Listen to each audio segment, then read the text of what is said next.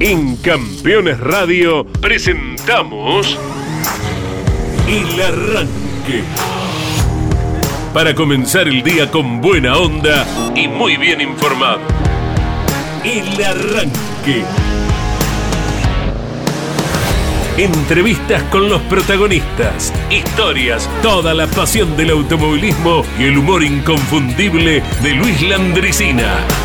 El Arranque. Con la conducción de Andrés Galazo y la participación de Leonardo Moreno e Iván Miori.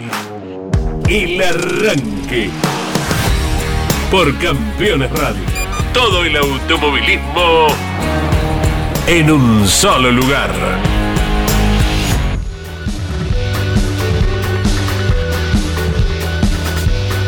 Hola, hola, buen día, gracias por acompañarnos. Aquí estamos en la continuidad del contacto con la gente de automovilismo, con el público en general, en Campeones Media, que durante el fin de semana tuvo una actividad muy especial con la transmisión del Campeonato Mundial de Rotax, con el equipo que Mauricio Musmesi comanda, gran conocedor, y todo su equipo joven eh, al servicio de lo que fue la actuación de los pilotos argentinos, con un gran destacado, eh, sin dejar de lado a los jovencitos que han estado corriendo, pero un gran destacado como un piloto muy experto en el karting, Matías Rodríguez, que logró, el podio precisamente en eh, su categoría. Estaremos con esos detalles, lógicamente, para refrescar lo que ha sido la transmisión de Campeones Media durante viernes y la madrugada del sábado también. ¿eh? El gran abrazo para todos nuestros eh, compañeros. Aquí estamos en la continuidad del contacto ¿Qué le ha ocupado durante el fin de semana? Buen día, Leo Moreno. ¿Cómo le va? Buen día para usted, para Iván Miori, para la teleaudiencia, para toda la muchachada que anda allí atrás de producción. Pasé un lindo fin de semana, ¿eh? escuchando transmisiones de auto, escuchando un rato a la mañana campeones. Un rato nada más, mira. Porque después tuve algunos compromisos particulares y se mm. definían campeonatos zonales ah. y Autorama estaba transmitiendo en Mar del Plata oh. y Eduardo Gallo, con su equipo puesta a punto, transmitía en Olavarría, entonces estaba en el teléfono tenía Autorama y en la compu tenía puesta a punto, que es el equipo que entonces iba escuchando lo que pasaba en Mar del Plata y en Olavarría, lo que podía eh, medianamente mirando una serie que ya he visto por dos veces, eh, por segunda vez que es Game of Thrones, de paso con el TV, mientras mi compañera dormía en la siesta después de y sí. Completito. ¿Eh? Completito, hoy es Leo el día del tango. Sí. Sí, señor. Feliz día, porque hoy cumpliría 143 años Carlos Gardel, que oh. cada día canta mejor, entonces es el Día Nacional del Tango en nuestro país. Hay un gran tanguero en el automovilismo que es eh, Walter Alifraco. ¿En serio? Sí, sí, veo cada tanto que publica algo en tanguerías.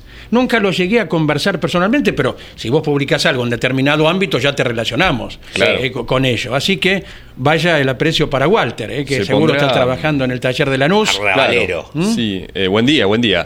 ¿Se pondrá tango en el taller de fondo? Alifraco, ni mate, ni radio, ni nada. no sé si cambió con el paso del tiempo, pero nada que distraiga la labor de los trabajadores del taller. No me imagino un tanquero de pelo largo como era Walter Alifraco en su momento, porque viste que el tanquero es de, peinarse con, con Lord Cheselin, ¿eh? agarrar el tablito así, es mucho pelo para la cantidad de gominas que hubiese necesitado, se lo puede atar tapado con gorrito y ahí me lo imagino después si a Walter en barrio, barrio, que tenés el alma inquieta de un gorrión sentimental, oh. alguna melodía de arrabal cantando. Bueno, vaya el aprecio para gente muy amiga del equipo campeones, por medio de Caíto, son amigos nuestros también, para toda la gente de Michelangelo, de La Ventana, que nos ha recibido La Ventana cuando se celebraron los 60 años de campeones, en la calle Balcarce, a media cuadra de Avenida Belgrano, en San Telmo. Hermoso lugar. de tango por excelencia. Lo recomendamos absolutamente, además con una cena inolvidable que se puede disfrutar también. Nos dice Iván que anduvo haciendo fin de semana. Sí, señor. Eh, estuvimos, por supuesto, atentos a la transmisión de campeones por Radio Continental, porque más allá de que no hubo actividad por el domingo que todos conocemos, la asunción presidencial, gracias, eh, eso no quita que uno no haya estado atento no solo a los protagonistas que salían, que salieron en el aire de Continental, Girolami, Ledesma, Giannini, Jacopini, eh, Benavides, Benavides, Barrone. Kevin. Claro. Eh, entonces, más allá de recopilar esos testimonios, uno también miraba las redes sociales. Fue un domingo tranquilo, pero los, pilotos, los mecánicos, los hinchas van publicando cosas. Correcto. Así que en nuestro segmento de redes sociales vamos a tener de todo un poco. Me gusta. Y publicaciones más eh, distendidas, porque, como reitero, no hubo carrera. Claro. Uno capaz ve a estos pilotos, a estos mecánicos, a estos dueños de equipo en otra faceta. Así que el segmento de redes sociales va a estar bueno, Mirá va a estar lindo. Bien. Me gusta. Después, dicho esto, Sí. eh, semana de carrera, semana de definición. La última después semana, de este ¿no? descanso. Entiendo que sí, porque ya está. este fin de semana mm, cierra la temporada 2023 el Top Race en Concepción del Uruguay. Correcto. Y aquí en Buenos Aires, entre otras categorías, el Procar 4000. Ambas competencias, transmisión del equipo campeones. Por el lado del Procar 4000 va a ser fecha doble, esto lo reiteramos. Circuito 8 el sábado, circuito 9 el Sí, domingo. Bien, lindo, bien. Va a estar entretenido. Y el Procar 2000. Eh, y el 2000, Claro. que también busca su campeón. Va a haber un montón de categorías más acompañando, ¿eh? Sí. Cerrando el año también. En la clase A, o sea, lo que se tiene que definir es el campeonato del Procar 2000, donde Luciano Fortunato tiene grandes chances Sí. de quedarse con el 1. Se va para el, eh, se va para Lobo seguro Sí, el campeonato. sí, son todos de Lobos. son todos Lobos. el campeonato. Y en la clase A hay tres pilotos con chances. Sí. Pietranera, el máximo candidato, Biondo y Ezequiel Gómez. Lo tiene Nicolás que Biondo y Ezequiel Pietranera, eh, Gómez. para que no lo gane. eh. Tiene muchos Sí. puntos a favor. Muchos La puntos. clase B ya definida con Alan Guevara. En el Mouras también hay zonales este fin de semana. Sí, señor. Así que mm, Sí, sí, un es el montón último. de categorías. Sí. Eh, después eh, quedará, bueno, Marco, que el fin de semana eh, Martínez Cuncio se coronó campeón del rally argentino. Sí, señor. eh, en Entre Ríos, la última fecha, y esto provocó que, por ejemplo, las categorías de rally regional de la provincia de Buenos Aires, que tenían que correr este fin de semana, en realidad el anterior se les suspendió por lluvia, recuerdan la lluvia fuerte aquí en la zona, en, en toda la provincia, no pudieron correr el pasado sábado domingo por esta organización que aplaudo particularmente, y entiendo que todos también, es que no coincida, si hay rally argentino, no hay otro rally en, en el país, entonces corren este fin de semana, por ejemplo, en Ayacucho, el rally eh, Marisierras, que lo hemos nombrado Sí. un montón de veces, Madariaga, eh, que, que ha corrido en ranchos aquí, eh, tiene uno de los, el hermano de Ariel Robiani peleando un campeonato, por ejemplo, por marcar, eh, están corriendo este fin de semana en la capital nacional del ternero, Ayacucho, una ciudad linda, linda, donde realmente se come muy bien. Le hacen honor, además de alguien, algún ganadero me va a decir, no, no, ahí salen los mejores especímenes, lo desconozco, pero digo, a la hora de hacer asados realmente Ayacucho son unos fenómenos. Exacto. Hubo, acti- actividad del rally también en Santa Fe, porque ayer nos llamaba Sí. temprano Marcelo Rondina, Sí. escuchando a campeones por Continental en el rally santafesino, donde en la categoría UTV se coronó campeón Chori Angelini, el papá del inolvidable eh, Juan Marcos, el Tati Angelini. Así que para el Chori vaya el gran abrazo. Entonces en la provincia de Buenos Aires que no pueden correr. En la provincia de Buenos Aires hubo carrera ayer. Porque nos enteramos por quién. Superbike. Por otro colega, Pablo Zárate. Sí. Dice, los estoy escuchando, llegando a San Nicolás, es provincia de Ah, Buenos Ah, Aires. sí, claro. El Car Show santafesino. Sí, Cerraba bien. el campeonato El en San Nicolás. sí, correcto. Y el Superbike en el Autódromo Porteño. Corrió en el Autódromo, sí, sí, sí. Exacto. Compartimos una linda mañana y tarde ayer con Gino Acosta, que aquí está trabajando en la producción. El abrazo para Gonzalo Fernández, para Juan Manuel Cardoso. Eh, linda mañana en Continental con una consigna que si gustan a lo mejor la podemos aplicar también a Campeones Media. cómo no. Las la gente nos decía su podio. Sí. Para mí el podio de pilotos de este año es tal, tal y tal. Ok. Argentinos, extranjeros, Sí. extraterrestres, lo que quieran. Los tres pilotos preferidos luego de la temporada 2023. Hubo un, recuerda uno, ¿no? Sí. Un mensaje muy ingenioso. Para mí el podio es Juan María. Primero, el flaco segundo, Traverso tercero. Y después sí. agregó un podio Sí, sí. eh, ya mucho más real. Pero bueno, vaya la admiración hacia uno de los enormes referentes del automovilismo en toda la vida. ¿eh? Eh, les recordamos que estamos en el 11 44 75 000, es el chat, el perdón, el WhatsApp de Campeones Radio, Sí. que en un ratito leemos sus mensajes. Correcto. Y en el chat de nuestro canal de YouTube, si nos están viendo por ahí, eh, a modo de consigna, que esto lo decía Andy, A ver. durante el fin de semana hubo un lindo ida y vuelta Sí. entre dos pilotos eh, del turismo carretera, uno por ahora abajo por temas presupuestarios, temas personales en su momento, Sí. Martín Ponte, y otro Ah, actual, leí. Mauricio. Lambiris. me quede con ganas de meterme. sí, Ponte es muy tuitero.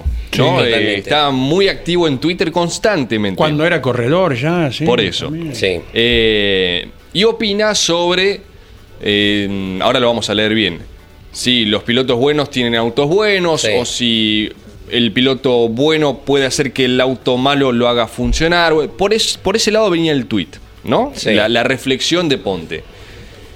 Entre tantos comentarios de la gente, hay uno de su colega, o sea, hay uno de un piloto que es, reitero, Lambiris. Que no, está- le saca el cuerpo jamás a responder a quien sea el Ambiris. Sí, exacto. No. Inclusive Eh, aunque no se lo, no lo arroben a él. Sí, sí, sí. sí. le o sea, gusta meterse, muy, muy activo. participar de O conversaciones. sea, va, va en el frenaje, va Y- sí, eh, sí. puerta con puerta permanentemente. Y Sí. lo rebanco, lo rebanco al uruguayo. Bueno, Lambiris no está de acuerdo con esta visión de Ponte. Acá lo tenemos en vivo. Gracias, eh, Gino, en la producción. Gracias, Gonzalo Fernández, Sí. en la operación.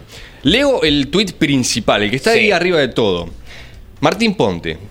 Manejar autos malos te hace perder confianza.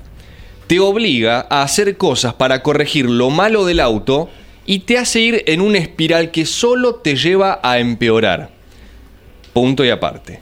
Manejar autos buenos es exactamente lo contrario. Todo te sale bien. Sobran ejemplos de pilotos que con autos buenos aprendieron a manejar. Y acá está la respuesta de Lambiris. Fíjense la ida y vuelta que tienen. Lambiris. Qué suerte tienen los buenos pilotos que siempre le tocan buenos autos. Perdón, amigo, pero en esta no te banco. Sí, Si pinchamos en la respuesta de Lambiris, sí. que mm, Ponte le responde, no amigo, cero suerte.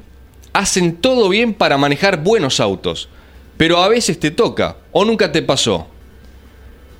Lambiris más abajo, ahí está. Eh, Jorge le aplaude la respuesta Sí. a Ponte. Jorge Omar del Río es, ¿no? Sí, creo que sí. Ma- Me parece, no sé. No, Omar perdón, F1. per- no, no, a lo mejor me apresuré Eh, yo. No, no, no, ahí está el, el- el alias Jorge Omar F1, Per- no. Perdón, pensé que A era ver, el, el Soy gran. F1, la vivo desde escuchar la, No. la M en la ciudad, un santafesino. ¿eh? Perdón, perdón. ¿Hasta aquí se entiende la ida y vuelta? Totalmente. Bueno.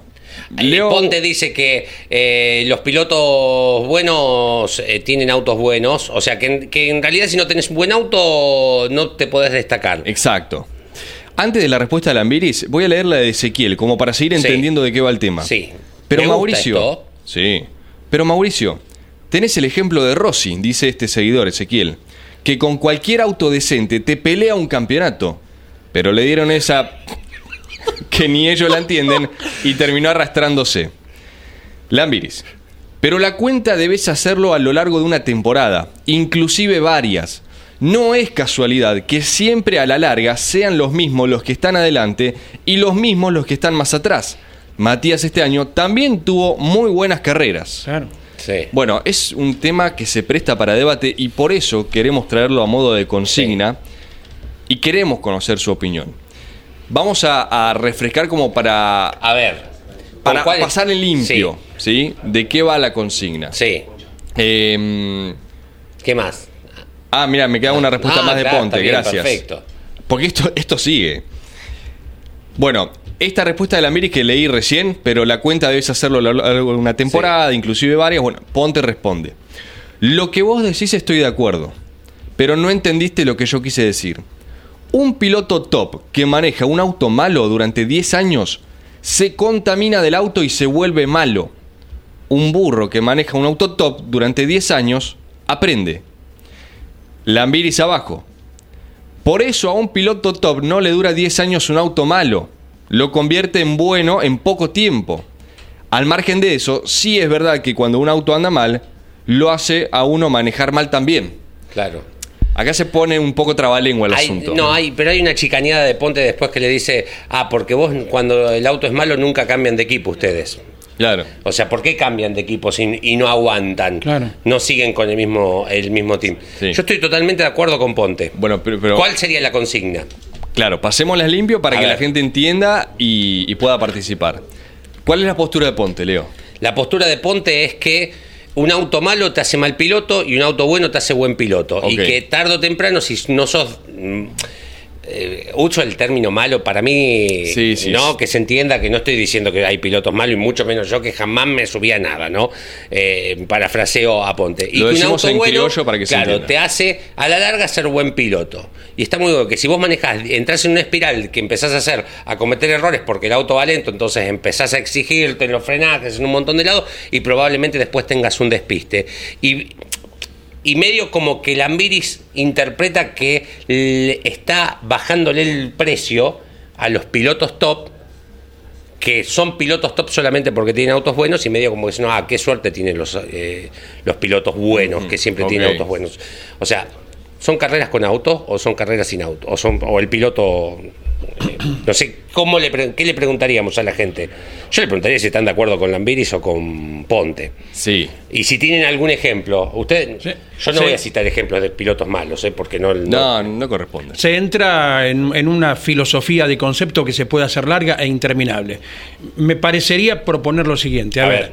eh, hagamos una, ahora que se va a iniciar un nuevo campeonato, 2024, Sí. Sí. una lista de la cual no podría evadir quién es el, el campeón de las categorías.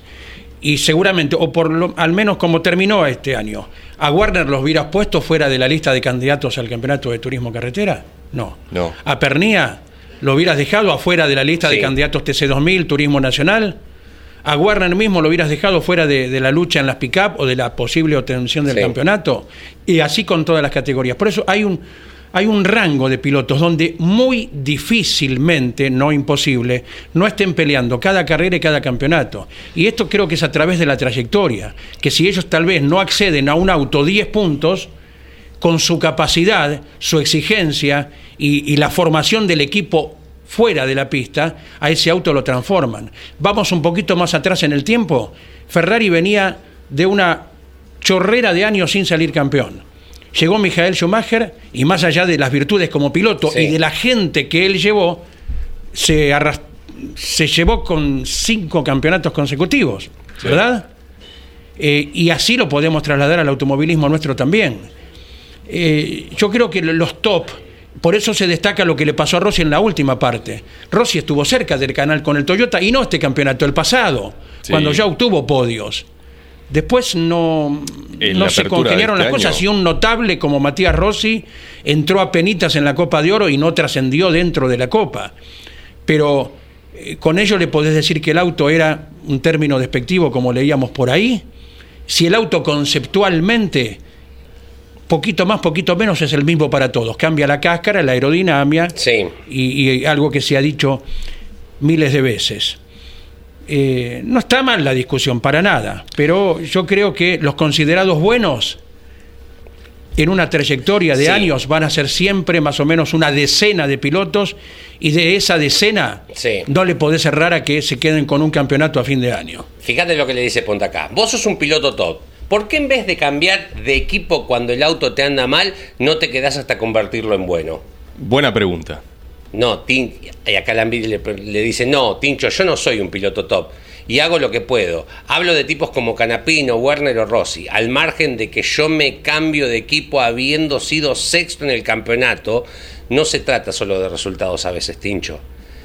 Tomaselo. Lambiris cuando dice que Canapa, Rossi, etcétera son eh, pilotos top. Vos sos top, Mauri. O sea, le dice Tomaselo y pone el meme de los Spider-Man que se miran y son. Es un meme súper conocido, ¿no? Ponte, Sierra. Entró como 15 veces a la Copa y no fue campeón de... Sí, por de- poquito. Tira humilde y lo banco a muerte. Eh, como Yo para halagando mí a tiene Mauri. razón Ponte, porque nosotros tenemos una lista de pilotos top, pero no sabemos porque no se han dado los resultados, porque tal vez los autos son buenos, que hay- tal vez haya pilotos que estén al mismo nivel eh, de, de los pilotos top y que jamás tengan la posibilidad por economía de mostrarse o por lo que fuere de llegar y tengo muchísimos ejemplos del automovilismo zonal, muchísimos. ¿Vos sabés quién es Hugo Baños? Eh, lo nombraste, pero sí, no. Lideró una carrera de turismo de carretera. en- y, y no, y es un desconocido. Lo que yo quería es que vos me nombres que no. Es un desconocido. Y tiene siete campeonatos en Marisierra. Y a cualquier auto que lo invitan, andan fenomenal. ¿Saben cuál es el mejor puesto de la Raudá en una carrera de turismo carretera del PP? Cuarto. Lo mejor, cuarto. Y tiene cinco campeonatos y a- de, de APAC. Y a cualquier categoría zonal que lo invitan es bueno. Figliuolo, también de la zona Marisierra. Tiene nueve campeonatos en el automovilismo zonal en todo tipo de autos. Y tal, no sé si entró entre los 10 alguna vez en una carrera de TC. Que no corrió tampoco tanto tiempo. Y particularmente para mí esa es la defensa que hace Ponte. De, de que vos no está, un- no está en la lista de los pilotos top. Si no sabemos No. quién es Figliuolo. Bueno, pero partamos de la base. El automovilismo es un deporte de presupuesto, Bueno. de dinero. es lo que marca Ponte. Quien más tiene, capaz consigue los mejores elementos, el mejor motor, el Por mejor supuesto. chasis, lo que gustes. Sí. De- no me voy a meter en materia mecánica porque no me corresponde. No, no, pero está bien lo que pero es cierto, no estás diciendo una barbaridad. Pero si bien marco esto, después me pasa, y acá lo voy a citar a Arduzo porque me parece quizás el mejor ejemplo. Arduzo peleó cuántos campeonatos de TC, Sí. muchos, con Torino, ¿no? Me voy a centrar en, en su última etapa de Chevrolet. Y lo- los voy a citar eh, con el mayor de los respetos. Cuando estuvo en el equipo de Diego de Carlo, Sí. Arduzo, eh, creo que era eh, Arduzo y no sé si también estaba Ciantini o el mismo Diego, Hmm. no, no, no estaban entre los primeros puestos.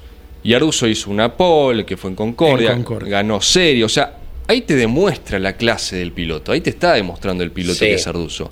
Mismo en el Rusmed, que quizás en este en esta temporada no tuvieron los mejores resultados con Bonelli, con Fontana, en su momento con Ramos.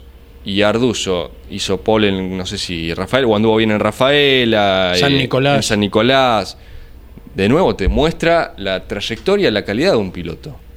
Sí. O sea, tengo las dos posturas y no me, Seguro. no me sí. puedo definir. No, pero el, el tipo que es top ya lo tenemos. Ahora creo que hay gente que está al nivel que ellos y nunca, nos lo va- nunca lo vamos a saber porque no va a tener la Claro. oportunidad. Lógico. Y después, vos, hay, eh, en algún. La única forma acá de eh, que tenemos una comparación real es, por ejemplo, en la Fórmula 1, que supuestamente Checo Pérez y Verstappen tienen el mismo auto. Sí. Entonces, a mismo auto, ¿cuál de los dos? Esa lucha interna que hay.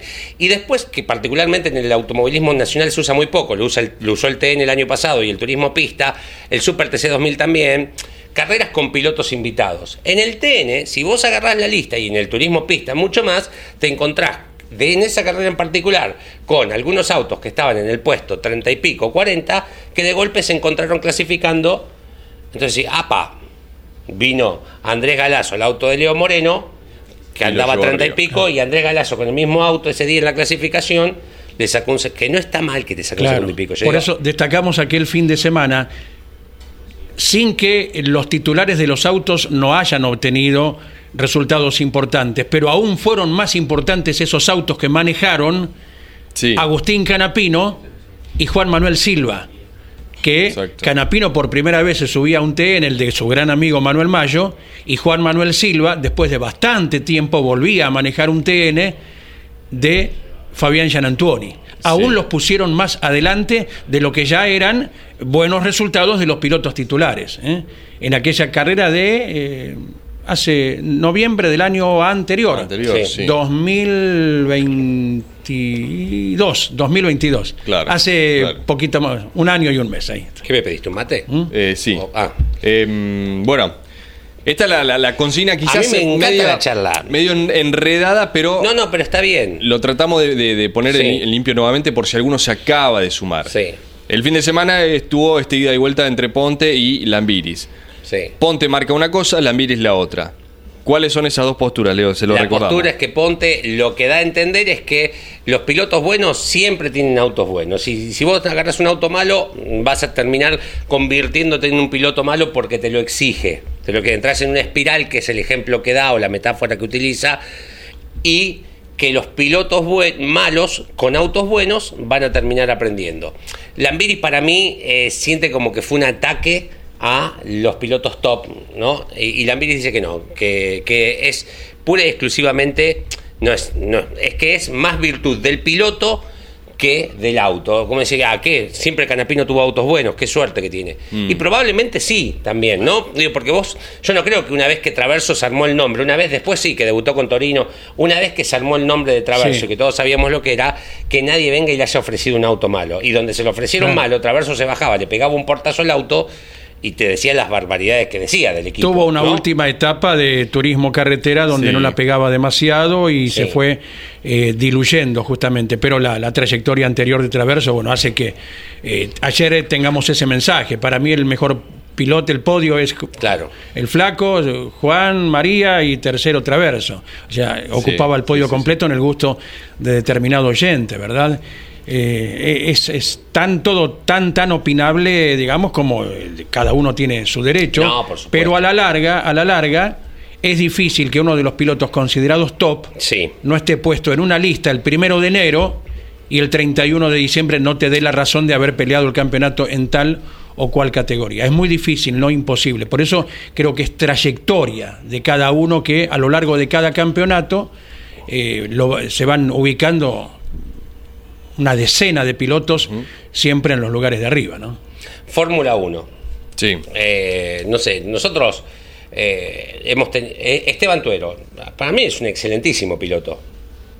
Esteban Tuero. Y, y, mm, cuando vino acá y peleó campeonato, el, tipo que por ahí maneja un turismo nacional eh, es eh, un eh, piloto excelente.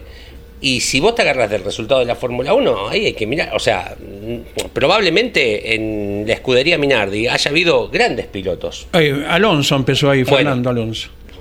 Y eh, para mí es, la fu- es el ejemplo más claro de todos. Claro, Esteban Tuero por su decisión absolutamente personal, y, y uno manifestó esto cuando ocurrió la inesperada noticia de que levantaba el pie y se retiraba de la Fórmula 1.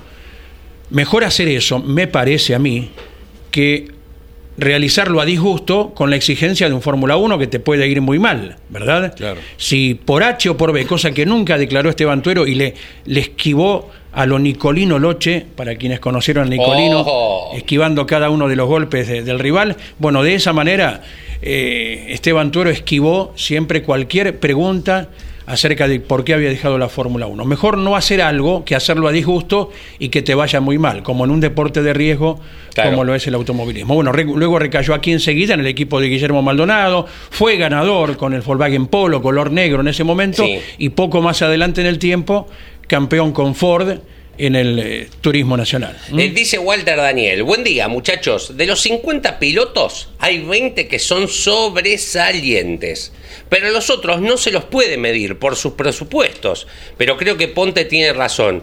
Eh, es el caso de Fontana, gran piloto, a Fontana lo pone como ejemplo, mm, pensaré... Coincido. Eh, me, me parece que Walter entendió bien. No, no, perdón. A ver, porque opina igual que yo, no, no es que entendió Claro. bien. Entendió bien la la consigna. No, Sí. no, claro, no. Estoy de acuerdo con lo que dice, pero no, no quiero bajarle la opinión a alguno si opina distinto. No quiero que, que entendió la consigna, a eso me refiero. Sí, señor, sí, señor. Bien. Eh, da mucho y lógicamente cada opinión es respetable y habrá, Sí. bueno, miles, miles de ellas, ¿no? Eh, así que en un ratito leemos sus mensajes en el 11 44 75 Y acá también hay unos 000 cuantos, ¿eh? y en YouTube. Sí. ¿Quieren recorrer un poquito el mundo de Sí, las señor. redes sociales? Saber qué pasó en este fin de semana mm, silencioso, podríamos decir, de alguna manera, si bien hubo actividad, pero no de la fuerte, ¿no? De, de las categorías nacionales que, por ejemplo, el Top Race este fin de semana sí cierra su campeonato. Correcto. Y de las cinco nacionales es la última, porque ya está el TC2000, el TC, eh, el TN, ICAP y Correcto. queda el, el lo único, Race. lo único, sí, sí. Exacto. Y a nivel zonal, eh, bueno, como les decía, el Procar 4000 en La Plata también hay automovilismo. Oh. Las redes sociales, Jonito de Benedictis, Sí. siempre suelen hacer selfies y, y comparten con el público, me Sí. encanta, con Johnny, con su papá, obviamente. Caminata con el 1. Están en el, por lo que dice la ubicación, en el Parque Miguel Lillo de Necochea, que es un Sí. lugar, un bosque Espectacular. Qué bonito. hermosísimo. Caminar por esos bosques bien de, de- de la costa, así de, de- de la playa, me encanta. Sí. Me encanta. Eh, Mar del Son- Plata tiene el suyo, Miramar tiene el suyo también. Sí. Sí, Necochea. pero Muy lo que tiene Necochea es que está a dos cuadras de la peatonal. Ah, sí. Entonces, Sí. o sea, no es que eh, Claro. vos tenés que irte hasta determinado No. lugar. Acá vos está atrás del casino, ¿no? Digo, el casino me parece sí. que todavía está funcionando. Entonces, eso es lo maravilloso, que te perdés, pasás de la urbe a Exacto. estar adentro de un bosque en dos segundos. Me parece En un un lugar increíble. santiamén. ¿De qué, ¿Cuál será el tema de conversación, no? En esa caminata. Automovilismo no, No. creo. No, sí, sí, Ah, sí, escuch- sí. que escuchar los pajaritos. No, bueno, pero vas hablando el, con el tu viejo. viento, el viento que mueve las hojas de los árboles, Sí, ¿sabes qué sí, sí, remanso sí. que es eso? Sí. Pero sí, yo creo que van hablando de automovilismo. Esta etapa, eh, Johnny le dice, ¿qué pasa? Porque lo nota medio de- preocupado, ¿no? Eh, el país, todo. El presupuesto, está terminando de juntar el presupuesto para el año que viene, tranquilo. Y a él le cuenta, vos sabés, yo no tenía para comprar pintura. Sí. Y le cuenta su realidad. y, él, y ahí Juan Bautista se da cuenta de que es un afortunado. Totalmente. Y dice, tenés razón, papá. Eh, dicho sea de paso, Juan Bautista confirmó eh, su continuidad dentro del equipo de Tomás Abdala eh, para el turismo carretera. Bien, van celebrando eso entonces. Exacto. ¿Qué más? Esto es espectacular. Matías, perdón, eh, la cuenta es de Andrés Jacos. En la foto es Andy Jacos, un mini Andy Jacos con. Matías Rossi. Está igual, Andy. Jaco. Sí, es eh, muy, muy linda esta foto. Bueno, Rossi también tiene lo suyo. eh, Rossi está igual. Sí, bueno. Hasta el mismo corte de pelo. Sí, Bueno. un adulto. Esta es la cuenta de Instagram de Andy Jacos que Sí. pone cómo arrancó, que es esta foto, Sí. y 13 años después que comparte la, la foto de ellos actualmente compartiendo el equipo del Toyota Gazoo Racing. Sí. Eh, fíjense ahora... Es una despedida del equipo. Es Sí. una despedida del equipo, tranquilo, porque nos fuimos para. Ahí está. Ahí está, ahora sí, ahora sí, mirá ahí está, ahí vos. está. Qué lindos buzos, me gustan, ¿eh? Cómo arrancó y 13 años después, que es esta foto. Ahí está. Cómo Ahí está. arrancó, 13 años después. Muchas gracias por estos dos años, amigo. Se disfrutó y aprendió muchísimo. Muchos éxitos en lo que viene. Arroba misil1misil, que es la cuenta de Instagram Correcto. de Matías Rossi. Hay videos, hay fotos, hay de, de todo. Y ahí le comenta Y le contesta Matías Rossi. Vamos, compañero, gracias a vos y mucha suerte. Muy bueno el último video. Tiene una botella de vino en la mano. seguramente, Eh, Es, sí. es de tomar, eh, le gusta tomar eh, vino. Sí, mira, una cervecita sí, y- Sí, sí, sí. Sí, Bueno, entretenida la- el Qué posteo bien, me gusta esa despedida de, de. De Andy Qué bárbaro Jacos. para los chicos, eh, porque he visto, bueno, Sí. para mí la más famosa es la de Canapino con Ortelli, un Canapino chiquitito, Sí. eh, y que después terminan compartiendo aquel podio de los 200 kilómetros del Gan- TC2000. ganaron. Ganando. 2016. Exacto. Bajo un diluvio manejó Ortelli la primera parte en el Claro. 9, sí. Que lo disfruten así estos chicos. Sí, ¿no? Digo, exacto. sí, no, no, no, no todas las veces te podés dar ese lujo de correr con No. tu ídolo de compañero. En ese momento, hablando de trayectorias, Rossi ya era Rossi. Sí.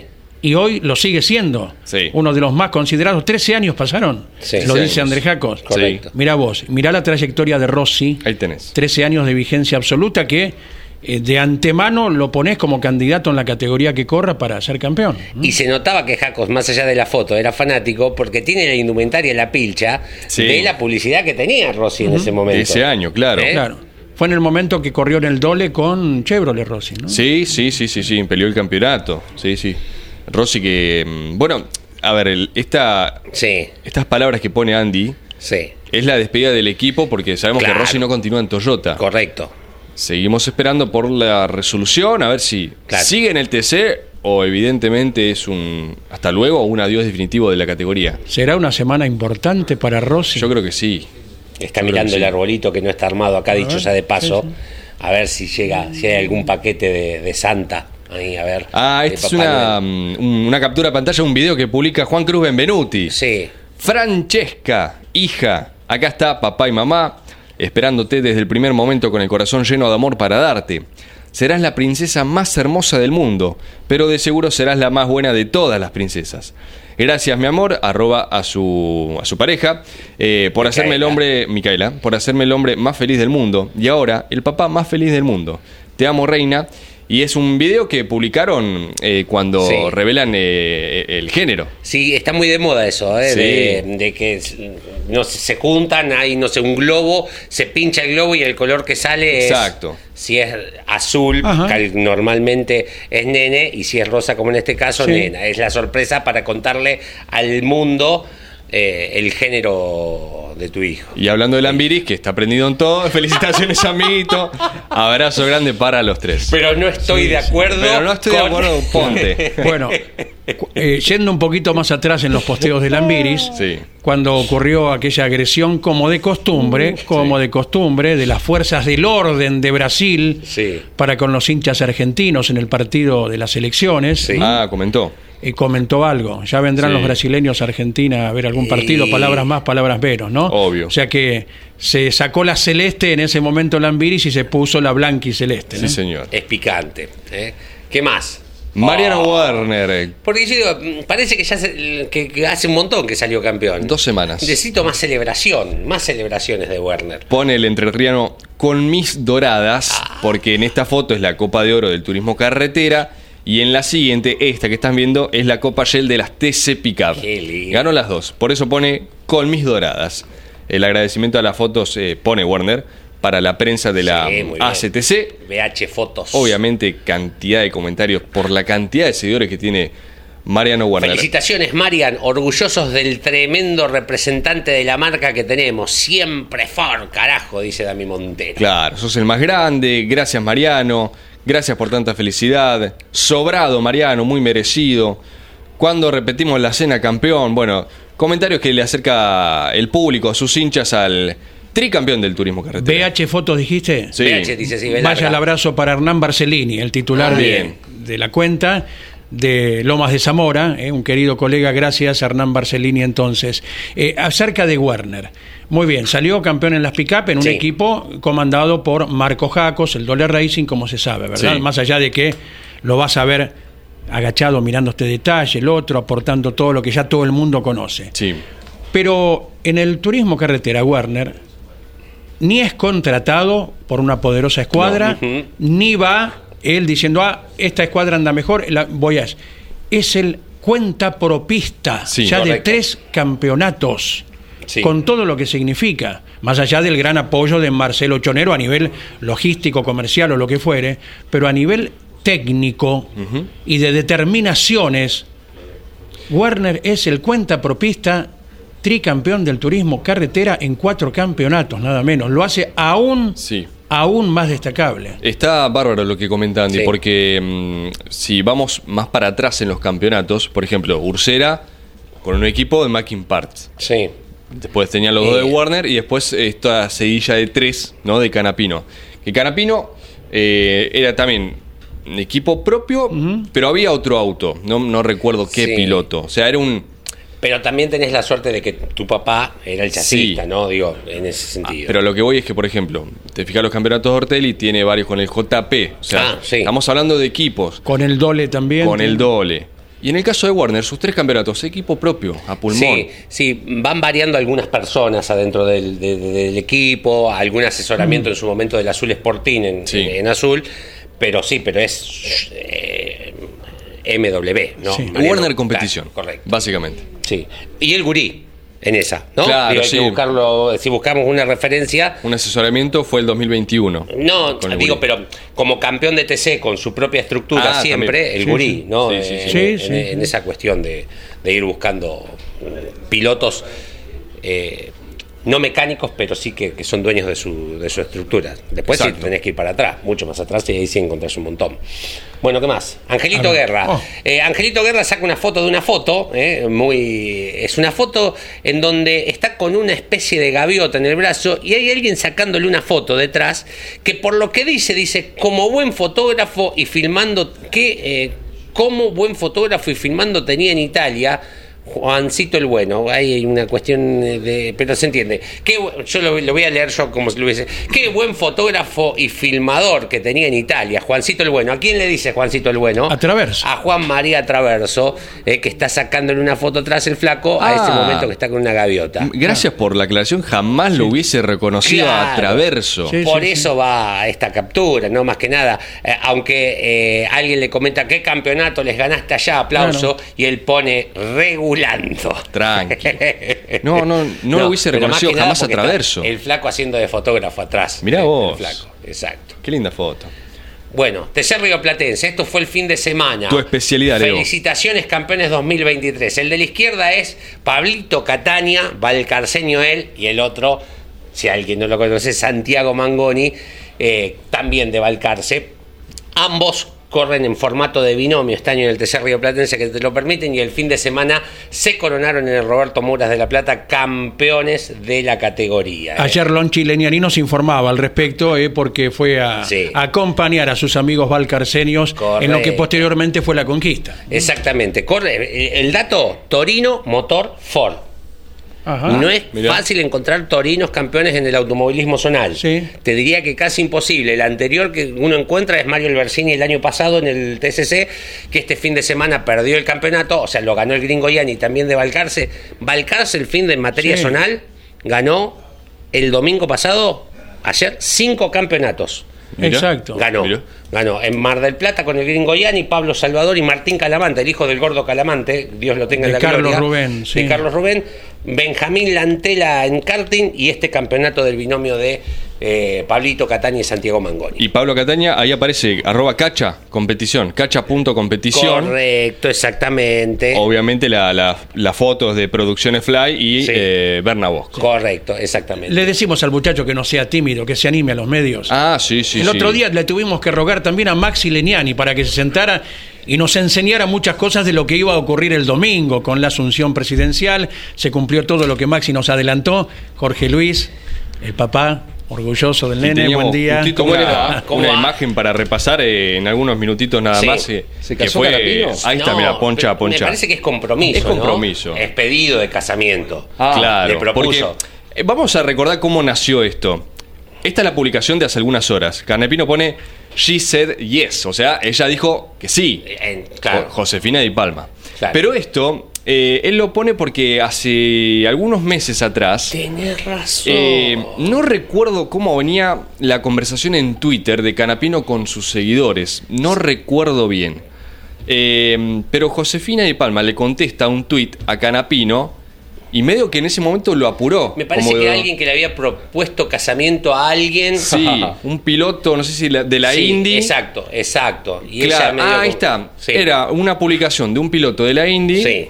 Eh, mostrando el momento que le proponía casamiento, ¿no? Matrimonio. ¿Quién era? No recuerdo bien. Sí, sí, pero- Canapino le comenta congratulations Sí. y Josefina le responde a Canapino. ¿Y vos, eh? A, a ver cuándo vos activas. Bueno, está. ahí activó Canapino. Mira. Buen día. Jorge. Jorge, bien. ¿Cómo andan chicos? ¿Bien? Un gusto. Saludos a Andy. eh, ¿Cómo Leo. va? Buen día. Iván, Gonza, ¿cómo andan? ¿Bien? Dormidos. Eh, Gino.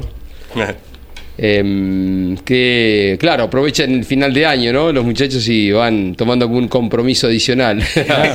Es poco tiempo que queda libre en todo sentido, ¿no? A Agustín le cuesta eh, este desarraigo, por más que ya sea grande, tenga Sí. treinta y pico de años, dice, es muy bravo, dice, son muy distintos. Tomamos un café el otro día y charlamos un montón de cosas distendido fuera, fuera de micrófono. Dice, eh, es bravo de verdad, dice, para mí que estoy acostumbrado siempre a estar con gente, con amigos, asado, encuentros.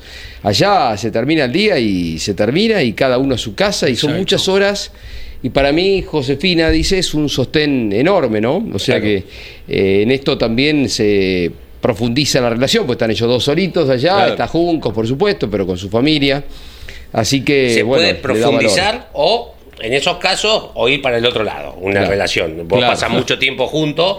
Digo, en soledad Sí, eh, sí, sí, sí. somos personas, ¿no? Digo, bueno, en este caso se profundiza la relación. Exacto, sí. Eh, linda la, la consigna que, que tiraban, ¿eh? Es un debate que da para rato. Sí. Eh, se lo recordamos a la audiencia, Sí, Leo. acá dice, por ejemplo, eh, buenas, saludos eh, a la transmisión eh, por el programa. Opino igual que Walter, esto de que 50 pilotos y 20 sobresalientes y que hay algunos que no podemos medir porque no tienen presupuesto. Eh, el presupuesto es el que manda. Puede haber muñeca también, pero el presupuesto es fundamental. Claro. Dice aquí. Eh, lo que propone Ponte es esto: manejar autos malos te hace perder confianza, te obliga a hacer cosas para corregir lo malo del auto y te hace ir en una espiral que solo te lleva a empeorar. Manejar autos buenos es exactamente lo contrario. Todo te sale bien, sobran ejemplos de pilotos que con autos buenos aprendieron a manejar. Y ahí está, ahí comienza la ida y vuelta, Jorge, con Lambiris. Esto pasó en Twitter. Claro. Sí, los escuchaba a la mañana, Claro. los escuchaba con atención. Eh, qué suerte tienen los buenos pilotos que siempre le tocan buenos autos. Perdón, amigo, Claro. pone Mauri, pero en esta no te banco. Y Por ahí si no comienza se el notaba la debate. ironía, ¿no? De- Sí, del, sí. del sarcasmo del comentario, lo aclara que no lo banca. Son dos muy ágiles tuiteadores, Sí, ¿no? sí. Ponte y Lambiri, sí, están muy Sí. activos todo el año. ¿no? Está bien, pero Sí, sí. tienen los dos tienen su parte de razón, es Sí. cierto. Em, sí, em, con un auto malo nadie sobresale. Eh, hay que ver cuál es la escala de un auto bueno, un auto malo. Eh, Lambiri se recoge el guante y dice, claro, pero no le quites mérito a, a un piloto. es cierto. Exactamente. Sí. Estamos hablando de un nivel de paridad eh, parecido, Sí. donde el auto termina siendo desequilibrante, ¿no? Pero también hay mucho que, que no se... mm, Está bueno el tema, porque hay mucho que no se alcanza a ver, no, no está visible a los ojos de cualquiera de nosotros, de un fin de semana, de la carrera, y que es el trabajo que a lo que seguramente alude Lambiris, de, de tarea eh, durante la semana, de ir al taller, mirá, y si cambiamos, eh, no sé, si cambiamos los frenos cada dos carreras en lugar de cada cuatro, eh, tiene que ver con el presupuesto, tiene que ver también con el acompañamiento, tiene que ver con la participación. Hay hechos eh, importantes eh, también que, que se dan como ejemplo este año, cuando Arduzo a comienzo de su vínculo con el RUS, él estaba como disociado de los ingenieros, no le creían. Facundo decía, yo necesito más carga en la parte trasera, y ellos decían, no, nosotros con este auto venimos corriendo con un equipo así hace muchos años, te respetamos todo, pero nuestra teoría es esta. Y arreglate. Y dice, yo sin, así como está el auto no lo, no lo puedo manejar. Y cuando viene Agustín a correr Canapino, em, la parte final del año, Sí. en un momento, le, por la relación que hay con, con el RUS, que de, de Arrecifes, le dijo, ¿cómo, ¿cómo están de cargas? Intercambio así de charla. Y le dijo esto y Agustín dice, no, tan mal, dice, tenés que aumentar la carga fuerte, pero fuerte, dice, ir para otro lado, ¿no? Bueno, más o menos era así la charla. Y ahí es donde el equipo reacciona y un poco atendiendo a lo que le había dicho Agustín, Sí. van a ese auto que había pedido eh, Arduzo. Y el auto reaccionó muy favorablemente. Entonces lo que digo, tiene que haber un montón de otras cosas. Ese entendimiento con los técnicos, que cuando vos decís vamos para allá, vamos para allá, que los técnicos sean hincha tuyos, esto lo recalga mucho Werner. Los mecánicos de Werner son fanáticos de Mariano. Y esto es muy importante, porque Está cuando bueno. él le dice vamos para allá, no tiene que haber dudas. El que va arriba del auto, el que tiene la verdadera sensación de, de, de hacia qué camino hay que ir. Es cierto que los técnicos tienen mucha preparación, eh, hay gente que es estudiosa, que ha estado cinco años en la facultad y hay que entender, pero es un mix, ¿no? O sea, porque hay piloto y piloto, hay tipos que necesitan un auto que vaya más de trompa, que vaya más neutro, otros necesitan que el auto vaya un poquito de costado, sueltito de atrás, otro que si no tenés la cola bien apoyada, hay quienes requieren un pedal de freno livianito y con eso les va muy bien, hay otros que necesitan que el pedal sea fuerte, duro, Sí. que, que les duela la pierna cuando hay un montón de técnicas, eh, ya si nos metemos en esto que habitualmente no lo abordamos porque estamos en la inmediatez de la información, Claro. pero hay un montón de cosas que hacen a que un piloto sea bueno y lo llevo a otro plano. Schumacher, que ustedes refirieron en algún momento, era un, se metía en todo. Alonso es un tipo que, según en su momento nos contó Pechito, se mete en todo, en todo, en todo, quiere saber todo, sabe de todo, se mete en la preparación integral del auto, ¿entendés? Entonces, eh, por eso es relativo también esta... eh, cada uno tiene su parte de razón, Sí. Lambiris y, y Ponte, ¿eh? Por eso lo de Arduzo con el Rusmel lo contaste hace rato, Jorge. Mm. ¿Te acordás? Y en aquel momento, como ahora, me extrañaba que no se le llevara el apunte al piloto. Aparte, viene, venía con pergamino ya Facundo Arduzo, no era un principiante. Y me hizo acordar a que en Europa, por ejemplo. Vos lo podés corroborar, Jorge. Generalmente chicos que hacen sus primeras armas no pueden abrir la boca. El auto sale Exacto. así y sale así. Y el, el- el jovencito Claro. que quiere hacer su camino no va a decir nada porque se le frustra una posibilidad tal vez.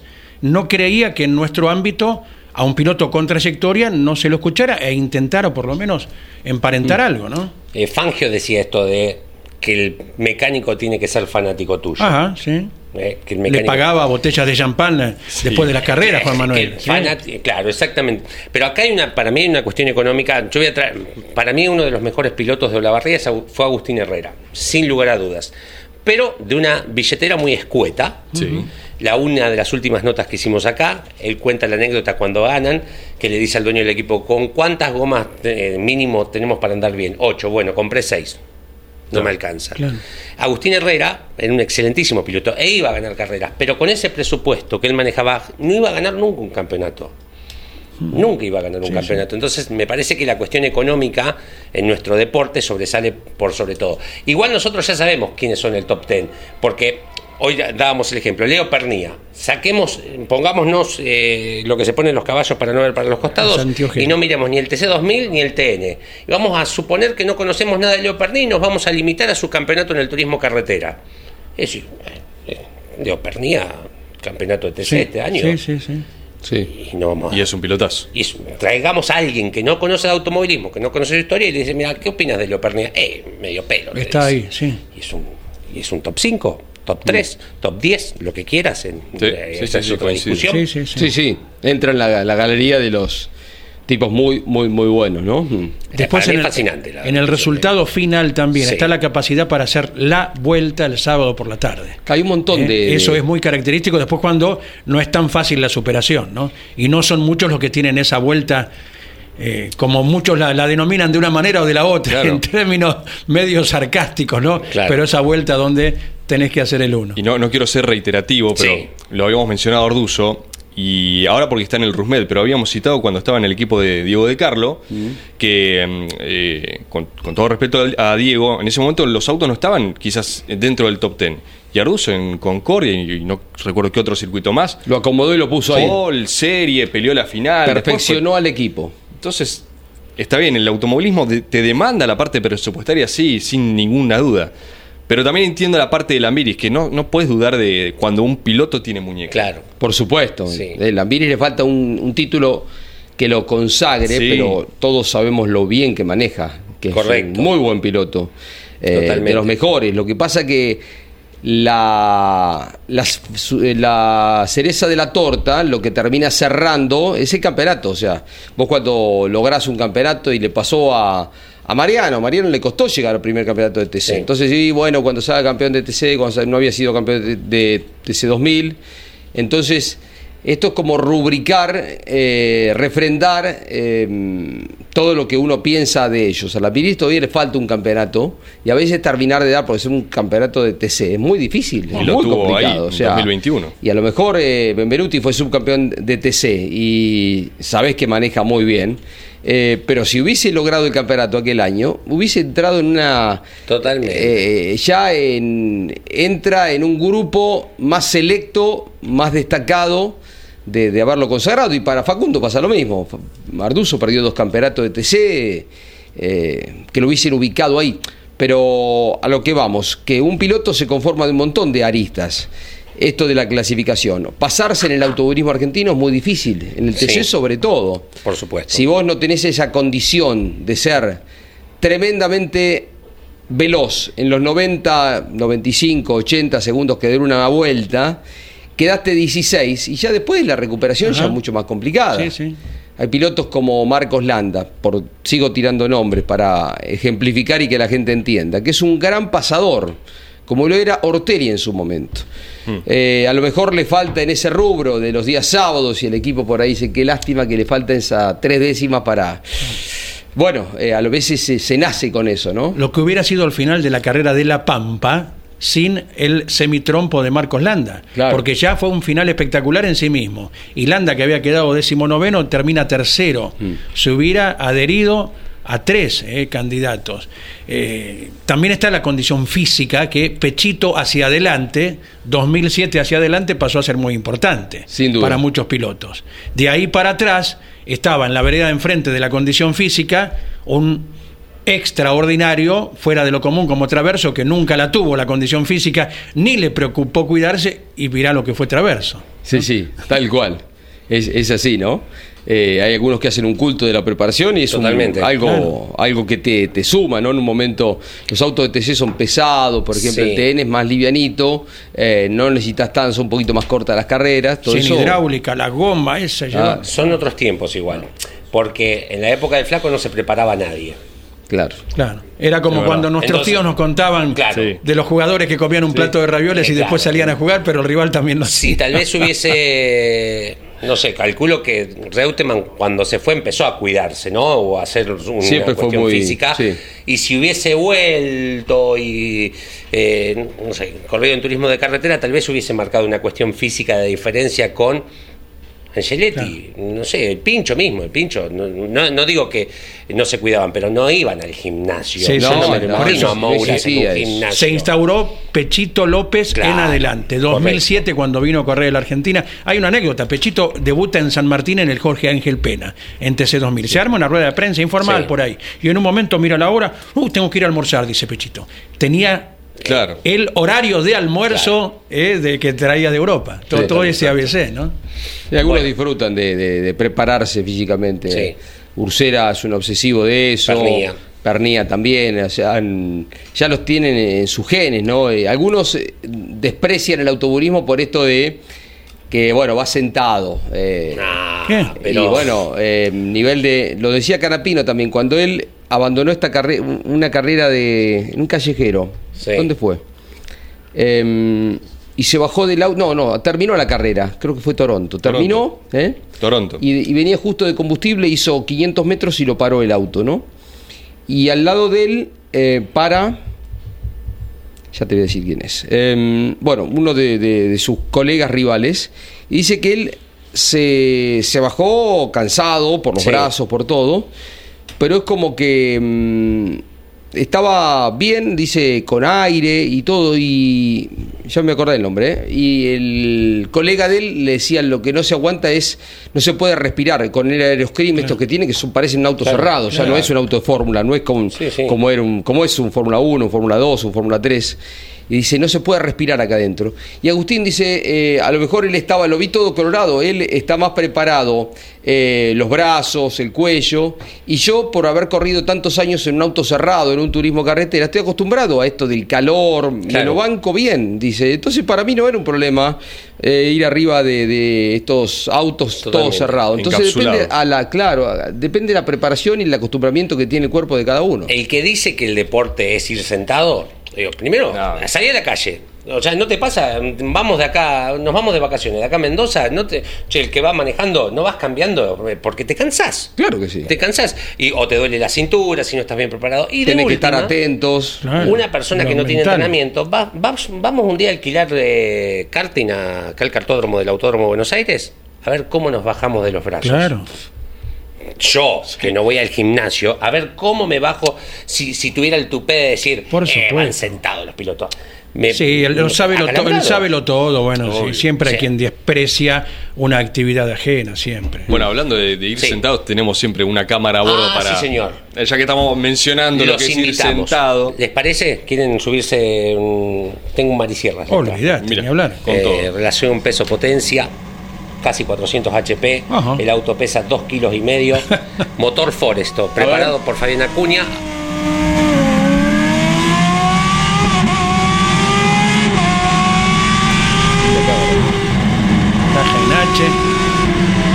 ¿Dónde es esto, Leo? San Cayetano, por afuera. Ya pasó tres autos en la largada, ¿eh? Matías Álvarez, Tandil. Mecánica de Fabián Acuña. 14 metros de ancho el autódromo, chicos. Más ancho que el autódromo de la Barriga, que tiene 13. Lo que se la pista. por favor. Ese chico es Federico Álvarez, el hijo del Charo Álvarez, preparador de Necochea. Linda maniobra. Fíjate cómo tiene que contravolantear. La gente que hay, ¿eh? 3.500 personas. La última vez. Mirá. Opa. Se enganchó, ¿no? Sí. Miguel Ayero, adelante. Chico salió subcampeón de Marisierras detrás de Manuel Pérez Bravo, que ganó el campeonato con Ford. Mecánica de Fabián Acuña, los hermanos Hanson. Que patinan.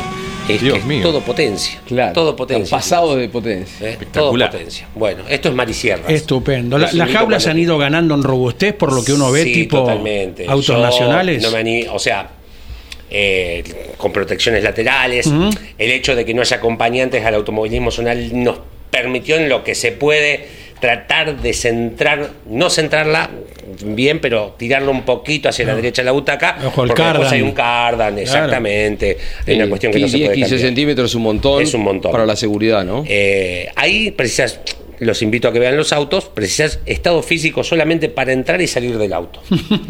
Eh, Las jaulas es impresionante. Sí, sí. Quien les habla aquí con mi tara y mi trocha, Sí. no me animo a meterme. Me animo a meterme, pero tengo mucho Sí. miedo de cómo salir de ahí rápido. Claro, Eh, claro, que es una cosa esencial poder ante una emergencia. Obvio. que, que, mm, sutiles que terminan saliendo estos pilotos porque hay que dosificar la potencia. Vos viste como en 40 segundos te das cuenta que viene de costado, que Sí. si lo acelerás mal patín y te corres y te pasan. O sea, tenés que ser muy cuidadoso cuando le pones el pie arriba del acelerador, sí. ¿no? Aprenden a acelerar. Sí, sí. sí. Claro. eh, Estupendo. por sobre todo. Por eso va la gente, ¿eh? Por eso, no. Claro. Qué lindo verlo, Sí. porque visualmente es Sí, sí, sí. Son, muy y el bueno. sonido, Sí. seis cilindros en línea, es abejas, es un, es un- es un enjambre de abejas que vienen, ¿Cuántos, ¿Cuántos largan?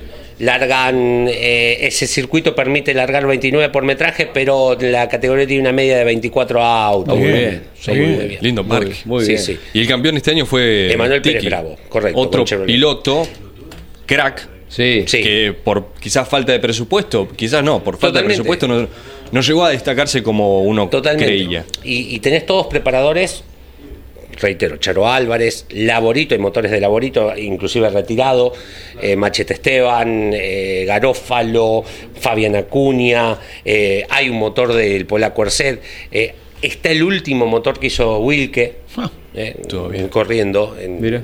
porque son motores de turismo carretera que quedan, o de TC Pista, eh, y que no se desarman todas las carreras, ¿no? Digo, es de una inversión importante de entrada, pero que si no se rompe el motor de un service mucho menor que un motor más estandarizado, eh, que Claro. todas las carreras tenés que andar cambiando algo. Exacto. Vamos al recuerdo de esta fecha, ¿sí? Sí, señor. Jorge Archiria, buen día. ¿Qué tal? Buen día. Bueno, arrancando la semana con un gran premio de turismo de carretera Ajá. muy importante. Año 1966, la victoria de Carlitos Pairetti, su segundo gran premio, ¿no? Sí, Eh, eh, un gran premio de seis etapas muy interesante, donde lamentablemente tiene el abandono eh, Dante Torcuato Emiliosi con el Baufer, con el auto nuevo, lamentablemente en un en un salto del auto rompen el cárter contra una piedra y lamentablemente tienen que abandonar en este gran premio tan importante. Eh, la primera etapa se cubrió desde Mercedes hasta General Pico, sí. 534 kilómetros, y la sorpresa de la victoria de José Manzano, ¿no? Con el. Chevrolet blanco, a un promedio que es el más alto de todas las etapas, 208 de promedio en esa etapa de 564 kilómetros. Ya empieza eh, a notarse eh, eh, el ascendente de, Carlitos Pairete con ese auto, con el Baufer, General Pico y Zapala gana Carlitos Pairetti a 186 de promedio, cu- cubriendo 847 kilómetros. Y la otra etapa, la tercera, Zapala Esquel, 697 a 103 de promedio, también la gana Carlos Pairetti, que venía muy cómodo eh, en este Gran Premio. La cuarta etapa, las tres al hilo, Carlos Pairetti, 605 kilómetros, Esquel Tereleu a 142 promedio. Ya la quinta etapa, la victoria es de Juan Manuel Bourdeu, con algunos inconvenientes Sí. que tiene eh, Carlitos Pairetti, eh, la gana Bourdeu, Claro. Eh, 178 kilómetros, Rawson Bahía Blanca, Claro. a 176 de promedio. Eh, Bordeaux en esta oportunidad, en este Gran Premio, lamentablemente abandona, pero eh, eh, logra el título en ese año 1966, ¿no? Después vamos a hablar sobre esto. eh, la, con- es decir, lo importante que fue el título de ese año 1966. La última etapa la gana Eduardo Casá, se- Bahía Blanca, Necochea, termina en Necochea el Gran Premio. Eduardo, Eduardo Casá cubre 696 kilómetros a 188 de promedio con el tractor, eh, la mecánica de Manolo Rodríguez. Esto es muy importante porque eh, después de 25 años, la marca Chevrolet eh, y un piloto que lo maneja eh, tiene un campeonato. Había Claro. sido Juan Manuel Fangio, 40 y 1941 el que había sido campeón. Así que es un logro eh, impresionante el de Juan Manuel Bourdeu, que en ese año gana nueve carreras nada menos y se corona campeón, ¿no? Muy bien. Perfecto. Veíamos la tapa de la revista Automundo con la coronación de eh, Bordeaux, 40 pesos costaba. Y el gráfico con. ¿Ese team? Eh, eh, está Pairetti con un bebé a UPA. Y debe ser Tim, Sí. año 66, eh, un nene de un año. Sí. Le preguntaremos a Hay que Tim ver si después de tiene qué cabeza clase grande. ¿eh? Mi amigo Tim, lo quiero mucho. eh, que es la tapa de la revista El Gráfico. Debe ser, porque mm, fíjate que el gráfico tu- titula, si seguimos eh, más adelante, titula como el otro gran premio, co- como que gana el gran premio y después un gran premio familiar, ¿no? Ajá. Digo, por el tema de- del hijo. Y sobre el final de El Carrete, otro gran premio, una forma de fierro a fondo, entiendo, porque es un nene mm, con menos de un año, ¿no? Exactamente, el hijo. Espera, espera que no lo, no lo saques. No lo saques, Le ahí. mandamos a ver si. A ver si es. A ver Después de la aventura, titula el gráfico, Y otro total gran está online premio. todo el tiempo, así que en menos de 30 segundos debo Eh, sobre el final van a ver que hay un Falcon eh, y que después hay un accidente en el Sí, carril. sí. Eh, este Falcon, este Falcon en particular y la foto que viene, les quiero contar de esto que ocurre en este Gran Premio. En Esquel, eh, Claudio Wielan, a ver si lo pronuncio bien, choca con los auxiliares de Héctor Pozueta, que son estos, Mm. los que están ahí en, en esta camioneta rural. Una Rambler Una Ram. Cross Country. Bien, perfecto. Chocan con- contra ellos eh, cuando iba para el Puerto Esperanza y ahí pierde la vida Oh. el piloto de Ford.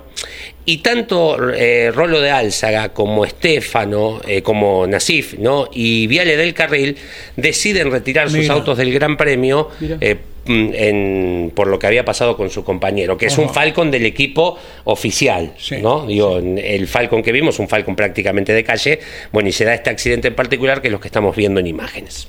Qué. Hay una, hay una fotografía de Sí. Oscar Alfredo Galvez mirando los diferenciales porque no llegaban los repuestos, pero Sí. después el equipo, el equipo Ford decide retirarse, se retira el equipo Ford y hay una fotografía donde están cargando todos los elementos para Ajá. volver.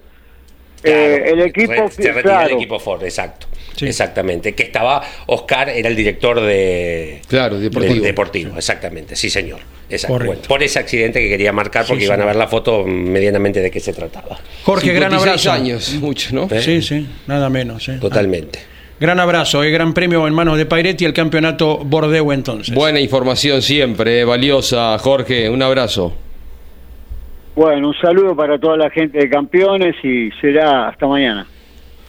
Bien, nos ponemos al día con los mensajes Sí. ¿eh? para no dejar colgado a la gente. Estamos un- unos minutitos pasados, Sí. pero cumplimos con Para ustedes. cumplir, eh. Porque cumplen con nosotros. Buen día, el Buen domingo estuve en el cartódromo de Mar del Plata. Felicitaciones a Fabricio Lombardo, campeón Sí. de la categoría junior. Bien. Eh, felicitaciones para Fabricio. Fue campeón el hijo de Cristian Ledesma, Franco. Sí, había algo en, la- en las redes. Salió Sí. campeón eh, también a Santi Mangoni, acá no sé si se dijo. Sí, sí, lo vimos en las redes. Con. Creo noveno Pablo Cataña. ¿eh? Correcto. Ahí está la publicación de Cristian Ledesma, gracias a Gino.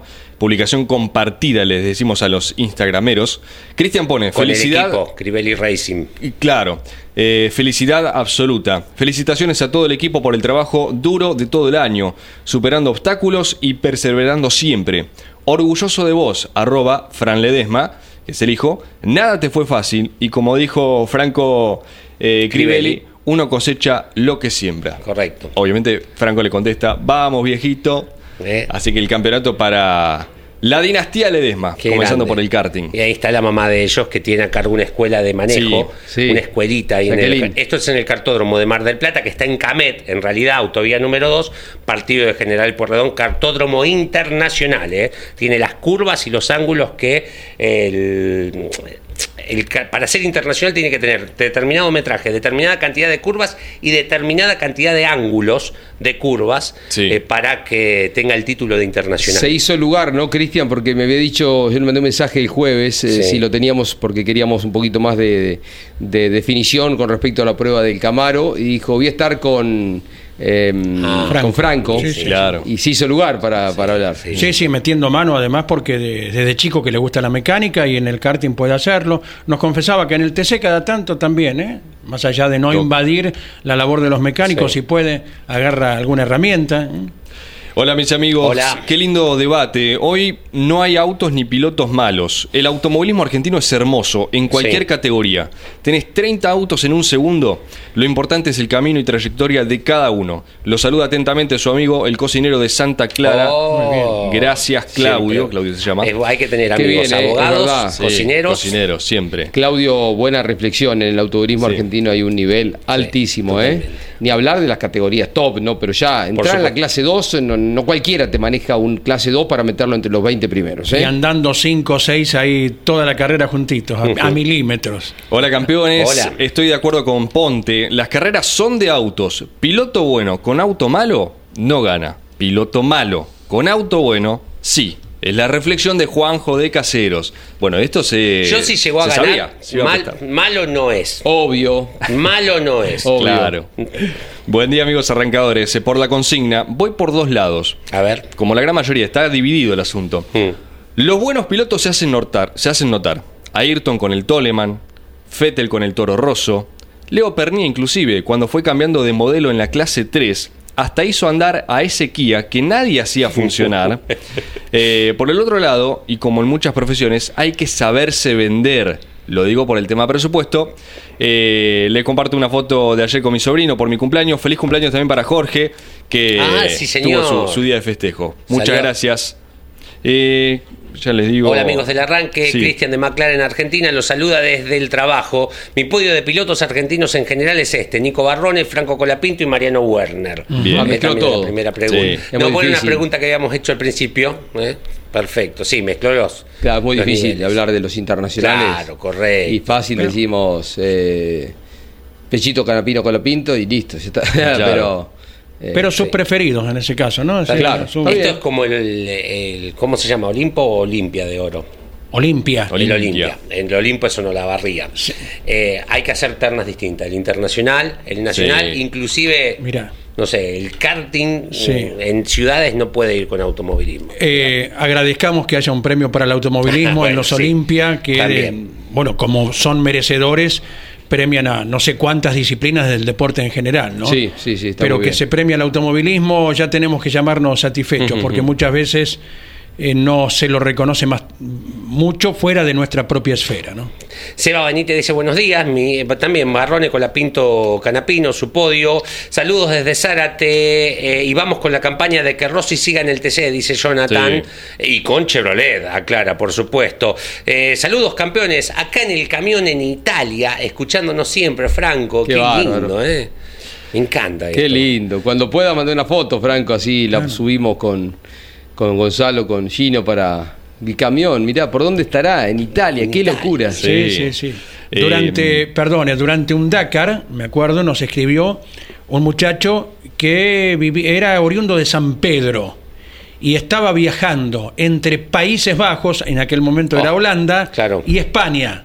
Debía atravesar cuatro países, si no me equivoco, más o menos, pero nos daba esos detalles e iba escuchando la aplicación Campeones Radio. Eh. Algo conmovedor. Sí, un sábado de TTC de clasificación había alguien de Nueva Zelanda mandándonos mensajes con una diferencia horaria totalmente... 14. claro. Sí. Sí, 14 a favor. Ya sabía el resultado de la carrera. Claro. Sí, ya Claro. estaba, eran las 9 de la mañana Claro. del 9 de la mañana Claro. del domingo, ¿no? Si acá, por ejemplo, a las 10 de la mañana del 31 de diciembre vemos los festejos Claro, de- claro, en claro, Auckland, exacto. Nueva Zelanda o, o en Australia. Eh, tengo uno más eh, para terminar con los de WhatsApp. Gaspar desde Santa Cruz, que siempre dice? nos escribe. Sí, señor. Buen día. Buen día. Las carreras son de autos, pero, por ejemplo, en las categorías monomarca, Sí. hace mucho la diferencia el piloto. Por ejemplo, Fontana, campeón en la monomarca de monopostos, eh, cuando le gana a Ralf Schumacher en Fórmula Opel, por ejemplo. No, es, no eh, fue, el- fue la reunión de todas las Fórmulas 3 de Europa. Ah, oh, correcto. Eh, el máster de Fórmula 3 de Europa en Zandvoort, en Países Bajos,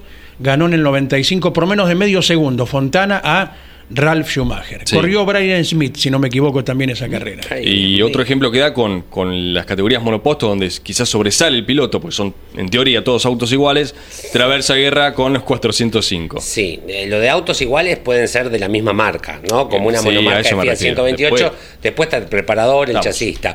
Eh, Carlos Guilino dice, buen día, eh, desde Mendoza les mando un fuerte abrazo y felicitaciones Amigo, por vuestro Carlitos. programa. Hay muchos pilotos buenos, me quedo con los hermanos Girolami, son geniales manejando eh, y manda saludos. Le, le dio en su momento publicidad Carlos Guilino a Néstor Girolami, Vinias del Retamo, ¿te acordás, Jorge? Sí, señor, ¿Eh? sí. También a Luis Contillani le dio aviso. ¿Sabés quién era Luis Contillani? Amigo de Guillermo Ortelli, que en algún momento corrió en la Megán, si no me equivoco, Mm. y tenía el anuncio de un gran amigo como Carlos Guilino. Eh, dice Seba Benítez, hay gente que pone que el automovilismo no es deporte. Da bronca escuchar esa frase. A propósito, lo de Canapino, felicito, ah, felicitó a Vicay que se casaba y de ahí vino la propuesta de su Ahí novia. Max Casanova dice, Germán Rondino es el ejemplo de buen equipo sumado a la calidad de manejo. Saludos amigos desde el arranque. Y Denis dice, hola amigos del arranque, acá desde el estudio escuchándolos. Eh, ¿Ya hay circuitos confirmados? San Nicolás pregunta, entiendo que debe hablar de el turismo carretera. Hay muchas dudas todavía. Sí. Las tres primeras Las tres confirmadísimas. primeras, claro. Pero San Nicolás tendrá. Sí, sí, obvio que está. Falta saber cuándo nomás, pero Y sí. si está, seguro. chicos. Se va a presentar eh, dentro de poquito el calendario del, del TC con las fechas en las Islas Malvinas. Desde allí ¿En se va a hacer la presentación. Mirá Sí. qué bueno. No tengo bien la fecha, pero desde allí se va a lanzar el calendario. Cuando fuimos el año pasado a, la Antártida, la intención era presentar el calendario ya. Me acuerdo que íbamos en viaje Sí. y le faltaban tres cosas cerrarla y dice, bueno, al final quedó en, en la intención, pero no se pudo hacer porque faltaban cerrar algunas cosas.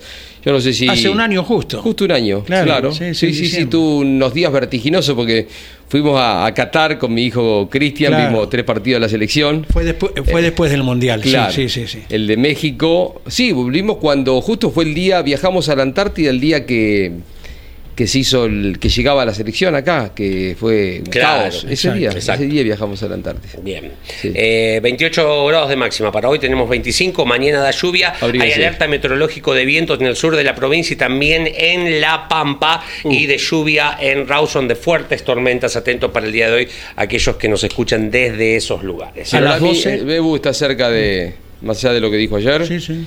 Está cerca de ir al, de, de correr el año que viene en TC2000. ¿eh? Sería Hay que ver tema calendario. pero- un aporte invalorable. ¿eh? Sí.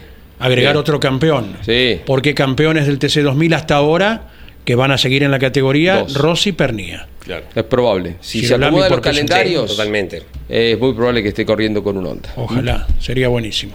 A las 12 llega Claudio Leniani, motor informativo, y a las 21 por. Campeones Radio, Jorge Luis y el Garage. Sí, señor, grabamos a las dos, programa de, de análisis hoy, ¿eh? Mucho de lo que dejó el año. Abrazo para todos. Vamos. Gracias. Chau. Chao. Campeones Radio presentó El Arranque. Entrevistas con los protagonistas, historias, toda la pasión del automovilismo y el humor inconfundible de Luis Landricina. El Arranque. Con la conducción de Andrés Galazo y la participación de Leonardo Moreno e Iván Miori. El Arranque por Campeones Radio. Todo el automovilismo en un solo lugar.